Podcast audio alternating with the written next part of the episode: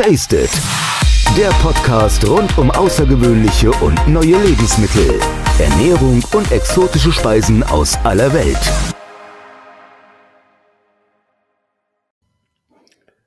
Hallo, liebe Taste-Zuhörer.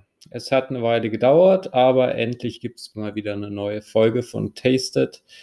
Aufgrund der Umstände hat es ein bisschen länger gedauert, aber ich hoffe auch heute wieder Informationen weitergeben zu können und auch ein bisschen zu unterhalten. Ich habe mir mal die Frage gestellt, warum wir gewisse Lebensmittel eigentlich zusammen essen. Ich habe da jetzt vier Punkte rausisoliert, die uns geschichtlich, historisch oder auch einfach intuitiv dazu bringen, verschiedene Sachen zusammen zu essen oder eben auch teilweise nicht. Wir haben Gespür für Nahrung, wir haben Gespür dafür, was uns gut tut und es gibt eben auch viele historische Entwicklungen, die sich einfach so ähm, entwickelt haben, dass wir Sachen zusammen essen. Also vier Punkte habe ich mir dazu herausgearbeitet. Es kann sein, dass wir zusammen essen, Sachen zusammen essen, Lebensmittel kombinieren aufgrund des Geschmacks. Das ist wohl die naheliegendste äh, Ursache. Dann das zweite wäre einfach die Verträglichkeit, weil verschieden kombinierte Lebensmittel uns einfach besser bekommen, wenn wir die kombinieren. Dann die Gesundheit, weil gewisse Dinge zu essen ohne andere Makro- oder Mikronährstoffe macht teilweise gar keinen Sinn. Und dann einfach gibt es auch einen Nutzen. Wir können den Nährwert von Lebensmitteln in Kombination mit anderen Lebensmitteln erhöhen. Ich gebe da jetzt einfach mal ein paar Beispiele dazu, damit es ein bisschen anschaulicher wird. Also beim Geschmack ist es einfach so, ein Stück Käse auf dem Brot ist einfach leckerer. Es hängt damit zusammen, dass Käse Fett ist. Fett ist ein Geschmacksträger. Kombiniert mit den Kohlenhydraten aus dem Brot schmeckt einfach besser. Ähm, viele Speisen werden mit Zucker noch ein bisschen aufgepeppt. Äh, Knoblauch, Gewürze und so kann man die Speisen kombinieren, dass sie einfach leckerer schmecken. Mm. Es ist ja sogar so, dass es mittlerweile Tabellen gibt, das nennt man Food Pairing. Da werden Aromen in der Tabelle kombiniert, die am besten zusammenpassen. Ähm, da gibt es dann solche Kombinationen. Eine Pizza mit Pfirsich und Camembert passt der Tabelle nach. Ich muss jetzt selber schmunzeln, wäre jetzt nicht unbedingt meins. Aber die Profis aus dem Labor sagen, das passt ganz gut von, den, von der Harmonie zusammen. Dann Garnelen mit Vanille und Zimt, das kann ich mir schon besser vorstellen. Das finde ich eigentlich klingt ganz lecker. Und was auch gut sein soll, was ich so auch noch nie probiert habe, vielleicht kann ich euch da anregen, mal was auszuprobieren, ist Rindfleisch mit Stachelbeere.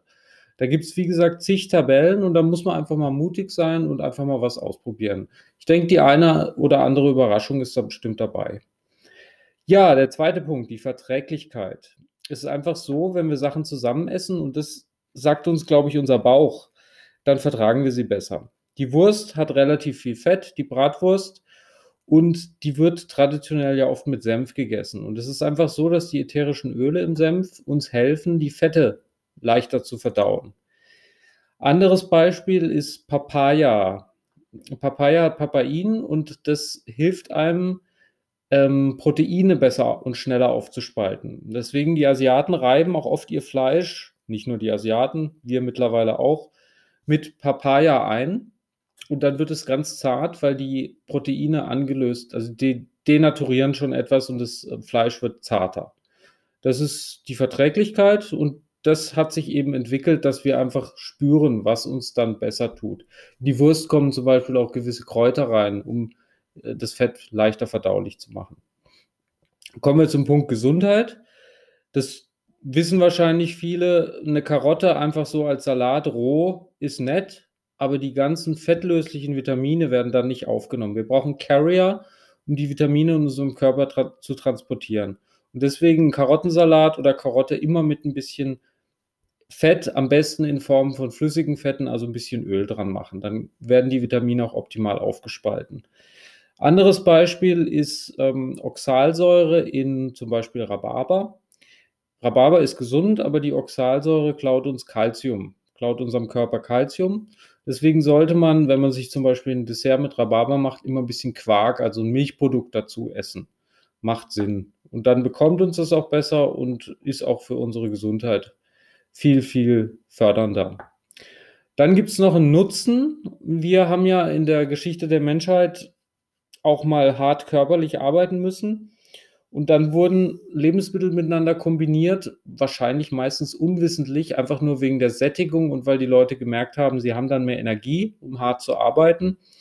Kohlenhydrate und Fette, Fette bevorzugt, um einfach mehr Energie aus den Nahrungsmitteln rauszuziehen, wurden in vielen Variationen kombiniert. Es wurde alles möglichst mit schönem Fett, gute Fette kannte man noch nicht, also Hauptsache Fett angereichert.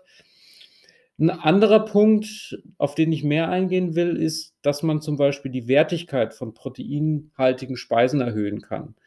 Man kann über eine Wertigkeit von 100 kommen, indem man Lebensmittel clever miteinander kombiniert. Ein Beispiel, was wohl ähm, am eingängigsten ist, sind Kartoffeln mit Vollei.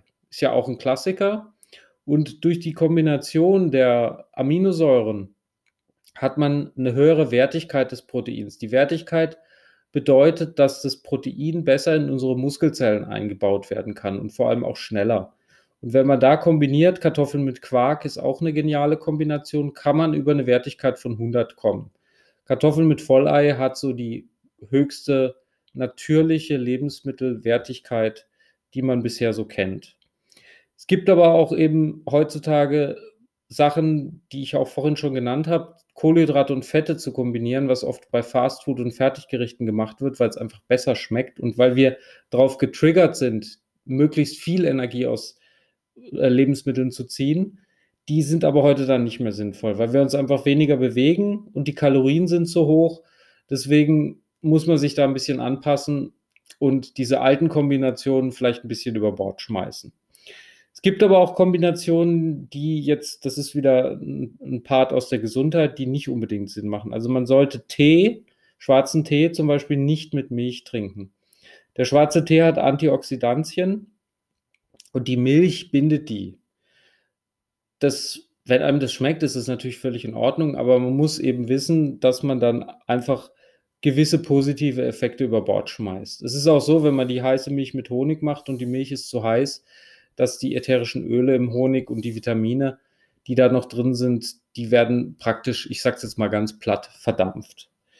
Ja, so viel dazu. Ich hoffe, ich konnte euch ein bisschen unterhalten, wie ich das immer gern möchte, aber diesmal war es auch einiges an Info und ich freue mich aufs nächste Mal. Bis dahin, viele Grüße und vielen Dank.